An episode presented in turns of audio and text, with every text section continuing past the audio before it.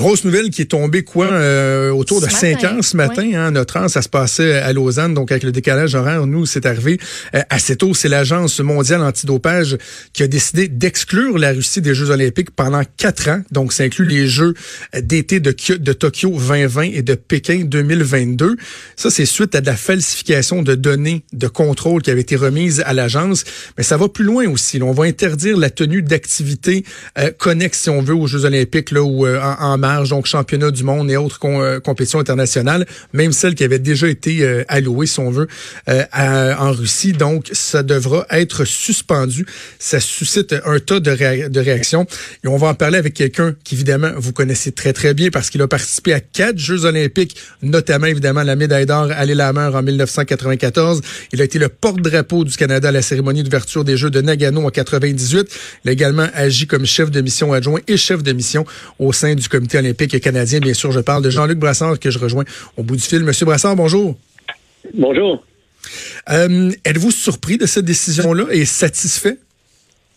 Ben c'était, euh, ben je suis surpris parce que je suis surpris parce que se sont tenus debout et c'était la décision que tout le monde voulait entendre. En tout cas, tous les athlètes, tous les intervenants voulaient entendre. Alors, je suis agréablement surpris que l'Agence mondiale antidopage, avec l'exécutif du Comité international olympique, puisque ce sont eux qui ont pris la décision aussi, ils font partie de, ce processus de décision, aient finalement mis leur culotte là, une fois pour toutes, parce que ça paraît, c'est une, une belle annonce. Aujourd'hui, tout le monde est content de ça. Mais il faut pas oublier que ça fait sept ans que le comité russe euh, amène l'agence antidopage en bateau un peu n'importe comment avec toutes sortes d'affirmations euh, qui dépassent l'imaginaire. Tu sais, quand vous euh, quand on parle de sociétés développées comme, les nôtres, euh, qui, qui, transitent des flacons d'urine à travers des trous dans les murs aux Jeux olympiques, euh, c'est assez, euh, assez primaire. Il faut pas trop se casser la tête là, sur nous prendre pour des valises ou non. Donc, oui, content de, de, de, que tout le monde se soit tenu debout et ait pris la seule décision valide qui devait être prise, mais c'est pas une finalité en soi. Il y a un processus d'arbitrage qui suit que la Russie, ce serait très surprenant que la Russie ne l'utilise pas. Ben oui. Et ensuite, on va voir la suite des choses. Moi, je, mon propos, c'est de dire, je, au, au, commencement des prochains Jeux olympiques, c'est là qu'on va voir vraiment si cette décision d'aujourd'hui a eu un impact ou si finalement ça a été que de la poudre aux yeux. Parce que maintenant, c'est, malheureusement, moi, c'est ce que je pense du comité olympique, c'est qu'il faut attendre qu'il y ait des faits probants. On a vu par le passé, entre autres, euh, lorsqu'il y a eu cette première offense des Russes, on a vu le président du Comité olympique international qui a refusé de prendre une décision sur les Russes, qui a remis l'odieux aux fédérations sportives de dire, ben vous, vous décidez si vous voulez avoir des athlètes russes dans vos disciplines ou non. Moi, je me prononce pas parce que je suis l'ami de Poutine. Alors, puis en bout de ligne, il faut pas oublier là, que au-delà de la vertu ou pas de la vertu, ça reste des humains des, athlètes qui ont été forcés de se doper. C'était pas leur choix. D'ailleurs, la raison pour laquelle on est au courant de ce dopage étatisé, c'est parce que il y a une, athlète russe dans le 800 mètres, je n'oserais pas prononcer son nom pour pas faire d'erreur, et son entraîneur, qui était aussi son mari, qui ont dénoncé le tout à une, entreprise, à un média allemand. C'est la raison pour qu'on sait que ça existe. Alors, c'est les athlètes eux-mêmes qui ont dit, on veut pas se faire doper, nous autres, mais on est obligés par notre État. Et au niveau humain, on ne sait pas les répercussions du dopage. Alors, prenez, prenez un cas comme Lance Armstrong. Est-ce que c'est le dopage qui l'a conduit à un cancer des testicules aussi virulent? Peut-être. Peut-être que oui, on ne le saura jamais à part lui. Puis semble-t-il ne veut pas trop le dire. Alors, il y a des répercussions humaines d'abord avant tout pour des athlètes qui voulaient faire du sport pour le plaisir ou pour le désir de bien performer en s'amusant, puis qui se retrouvent dopés à leur insu. et et l'image que j'ai, moi, quand je faisais des entrevues ce matin avec mon petit gars, je me suis dit, je, moi, je veux pas voir mon gars s'il décide de faire de la compétition, euh, peu importe le sport, de le voir à 16 ans avec une fringue rentrée dans le biceps pour essayer de performer parce que le comité olympique n'a jamais été capable de se tenir debout dans sa vie. Alors, c'était la seule décision possible aujourd'hui. Maintenant, ben, moi, je me réjouis de ça mais je vais attendre la suite des choses pour vraiment me réjouir. Qu'est-ce qui va, qu'est-ce qui en sera au début des prochains Jeux? Et qu'est-ce que vous pensez, euh, M. Brassard, du fait qu'il y, y, a des athlètes qui pourront participer euh, quand même aux Jeux Olympiques sans représenter la, Russie comme telle? Est-ce que vous trouvez que c'est une, une, réaction qui est juste, étant donné que, comme vous l'avez dit, dans certains cas, ils ont été contraints euh, à se doper, que c'était pas une, décision euh, volontaire? Ben c'est sûr que c'est plate. Hein? Moi, je, je pense, j'imagine mes anciens coéquipiers, s'il y en avait un d'entre eux qui avait testé positif, puis c'est pas des mauvaises personnes, là, mais bon, heureusement, ça n'a pas été le cas, mais c'est plate que ces athlètes-là aient à payer le prix pour des décisions qui ne leur appartiennent pas. Alors, je souhaite que ceux qui sont propres puissent euh, participer. Puis d'ailleurs, le jugement d'aujourd'hui ou la déclaration d'aujourd'hui laisse quand même de la latitude aux athlètes qui vont réussir à prouver qu'ils sont propres à pouvoir participer au jeu. Maintenant, j'écoutais Christian Ayotte, notre sommité au niveau de l'antidopage ici, qui, qui disait Ah, je souhaite bonne chance à ces athlètes, je souhaite qu'ils vont en avoir, mais ça va être dur pour eux de prouver ça. Et autrement dit, ils ont peu de chances de pouvoir y arriver. Sauf qu'à un moment donné, ben, il faut que ça l'arrête. Et quand ces pauvres athlètes-là paient le prix, nos athlètes aussi paient le prix. Et ben euh, on, on, quand nos athlètes finissent quatrième, sixième, dixième, puis ils sont loin du podium, c'est pas parce qu'ils sont pas bons. Là, au Canada, c'est pas parce qu'on n'est pas bon. On est parmi les meilleurs au monde. Mais on est battu régulièrement par des athlètes dopés. Puis regardez, là, ça date pas d'hier. Vous vous rappelez des nageuses est-allemandes au Jeu de Montréal? Vous regardez, mm. vous repensez à la ligne de départ du 100 mètres à Séoul. Oui, il y avait Ben Johnson, mais l'histoire a dit par la suite que 7 sur 8 ont testé positif, puis finalement, Carl Lewis aussi y a passé. Il y a des échantillons, il y a sept échantillons majeurs qui ont disparu du laboratoire antidopage au jeu de Los Angeles en 84. Euh, c'est sans cesse. Repensez au, père d'Alex Hervé, Pierre Hervé, qui gagnait des 50 km de ski de fond au pays du ski de fond en Norvège deux ans, deux, semaines avant les Jeux de Calgary. Et rendu, rendu au jeu de Calgary, il se faisait battre par les équipes B de certains pays. Mm. Il y a trop d'aberrations depuis trop longtemps. Et à un moment donné, les gens commencent à comprendre. Ici, on a moins, je le vois personnellement, on a moins l'impact de, toutes ces déclarations-là. Mais en Europe, par exemple, il n'y a plus aucune chaîne nationale en Allemagne qui diffuse les Jeux olympiques. Ce sont des chaînes privées parce que Ils les ont chaînes décroché. on dit c'est assez le, le liaisage. Et à un moment donné, ben Pensez, évidemment, les, commanditaires majeurs du comité olympique en ce moment, ce sont des commanditaires asiatiques, mais prenez l'analogie avec la Formule 1. Quand la Formule 1 a presque quitté le, continent européen parce que tous les commanditaires étaient asiatiques, il y a quand même des gens qui ont dit oui, mais si on part de l'Europe, là, on n'aura plus le même impact planétaire. Ça va être des jeux, des, des courses d'auto asiatiques. Alors, ils ont refusé ça, puis ils ont fait le ménage un peu, puis là, ça va mieux.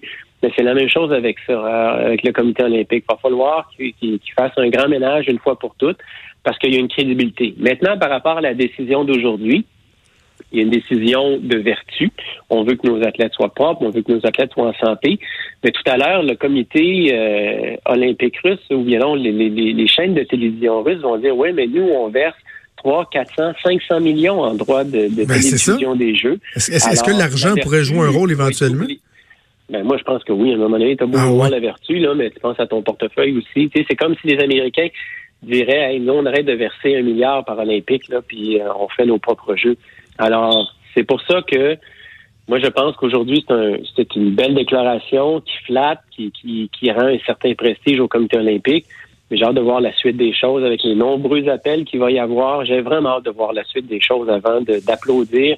Le, le comité olympique, en partenariat avec les Russes, nous ont beaucoup trop amenés en bateau ces dernières années. Et il faut maintenant être vigilant. Il faut montrer qu'on n'est plus des valises, euh, que, que la santé de nos athlètes nous préoccupe aussi d'abord et avant tout. C'est la première des choses.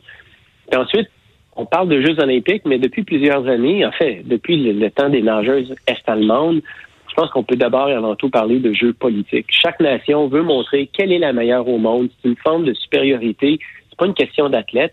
Ça va être dur à changer, simplement parce que quand les Canadiens gagnent une game, Montréal est content, Toronto est pas content, puis Vancouver est indifférent. Puis vice-versa, peu importe les villes canadiennes. Mm-hmm. Mais quand un athlète canadien fait bien au jeu, comme un athlète coréen, comme un athlète du Zimbabwe, ça devient euh, ça devient au niveau du pays. Tout le monde dit nous avons gagné une médaille. Peu importe le sport, même si les gens connaissent pas tout c'est quoi du ski acrobatique, on dit nous avons gagné une médaille. Oh, la fierté c'est la fierté, ça l'unifie des pays. Et tout le monde oublie qu'on saillit entre, nos frontières pendant le temps des Jeux. Alors, il y a une force là-dedans qui est excessivement forte, forte et qui joue en faveur des politiciens qui veulent difficilement légiférer par rapport à ça.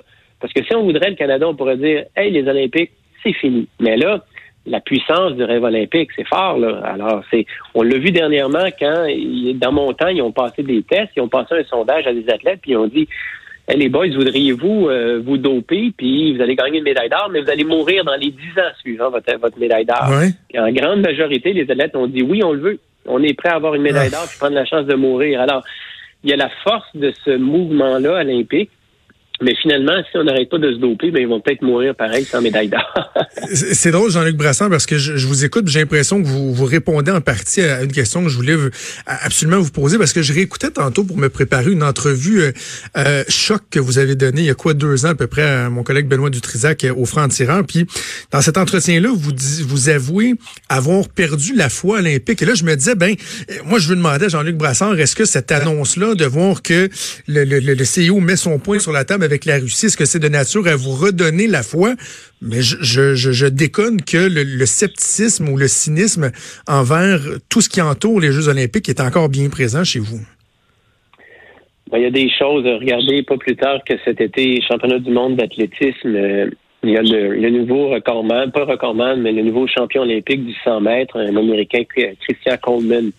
Alors, il a refusé de se présenter à trois tests de dopage inopinés. Pas un, pas deux. Il a refusé de se présenter à trois tests. Et, euh, bon, à un moment donné, l'Institut antidopage américain a dit, ben non, tu peux pas faire ça, on t'amène en cours. Et là, pour une technicalité, ses avocats, euh, parce qu'il y a, l'argent pour aller derrière tout ça, ses avocats ont dit... Oh! Ben, ça a lâché, là, mais. On euh, semble avoir un problème avec la ligne téléphonique. On va, tenter de le rappeler. J'espère. J'espère que c'est pas soit les Russes ou le CIO ou le Comité olympique canadien qui euh, euh, qui nous a entendus parce que c'est intéressant d'entendre la pensée de Jean-Luc Brassard parce que justement il est encore très très très sceptique par rapport à la façon de, de, de travailler du, euh, du comité olympique euh, canadien. Ben c'est ça, comité olympique canadien et euh, le CEO. Rappelons-nous que Jean-Luc Brassard a quitté avec fracas son poste de, de chef de mission auprès du, du, comité olympique canadien dans la foulée des accusations d'harcèlement qui avaient touché Marcel Aubu, de la façon aussi que le comité olympique mhm. canadien avait géré ça. Lui, quand il a été, il a été nommé chef de mission pour, parce qu'il était chef de mission adjoint, il est devenu chef de mission en vue des Jeux de Rio à quelques mois. Il s'est fait dire, oh, toi, on va faire des entrevues, là, puis dire à quel point ça va être fantastique, Rio, puis on s'inquiète pour la qualité de l'eau, etc. Mais lui savait très bien qu'il y aurait à faire face à un barrage de questions sur les enquêtes, sur l'espèce de tentative de camouflage qu'il y avait eu suite euh, suite aux, euh, aux, propos, aux allégations qui, qui touchaient Marcel Aubu. Donc, il a été sur la place publique, a demandé davantage de transparence du Comité olympique canadien. Et il, est, devenu une espèce de, de, de paria, là, persona non grata, si on veut, euh, auprès euh, du Comité olympique canadien. Donc, voilà quand même, on aura eu l'essentiel des réactions, la réaction des commentaires de Jean-Luc Brassard, que j'aime toujours, toujours entendre parce qu'il a un franc-parler assez exceptionnel. Il dit les choses mm-hmm. comme elles le sont si j'avais dans le fond à résumer sa réaction, on doit se réjouir du fait que euh, le CEO agit avec fermeté en ce qui touche euh, la Russie. Suspension pour les quatre prochaines années, ils seront pas là lors des deux prochains Jeux olympiques, mais il faudra voir l'arbitrage, le, l'appel, est-ce que vraiment ce sera maintenu?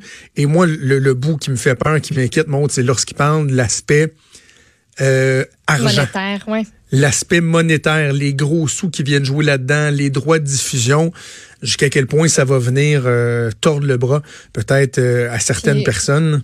Puis moi aussi, je, je, me demande aussi comment ces athlètes-là vont être encadrés. Parce que, tu sais, ça vient...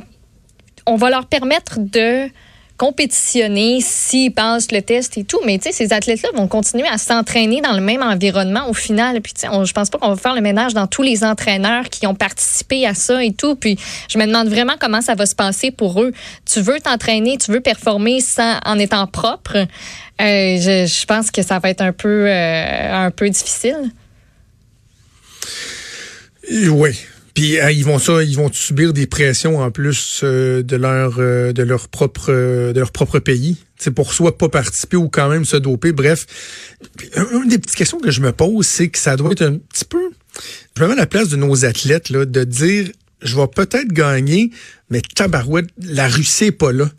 Tu sais, autant que ça peut être vraiment chiant, je vais le dire comme ça, de perdre euh, une médaille parce que finalement la Russie était dopée et est arrivée devant toi, autant que de gagner sans ceux qui sont, même d'autres, pas d'autres, qui sont souvent parmi les meilleurs au monde, soient pas là. Il doit avoir quelque chose d'un peu, ça doit te laisser un peu sur ton appétit. Tu dis, j'aurais aimé ça gagner puis les battre, les Russes. Des Russes clean, là, j'aurais aimé ça les battre, arriver devant eux, mais là, euh, ils seront pas là. Donc, bref, ça va continuer à faire beaucoup, beaucoup jaser au cours euh, des prochaines semaines, des prochains mois. Les Jeux olympiques qui vont quand même s'en venir là, en 2020, à l'été 2020 pour les prochains Jeux, ou à l'hiver 2022 pour les prochains Jeux d'hiver. J'ai pas, on fait une pause et on revient.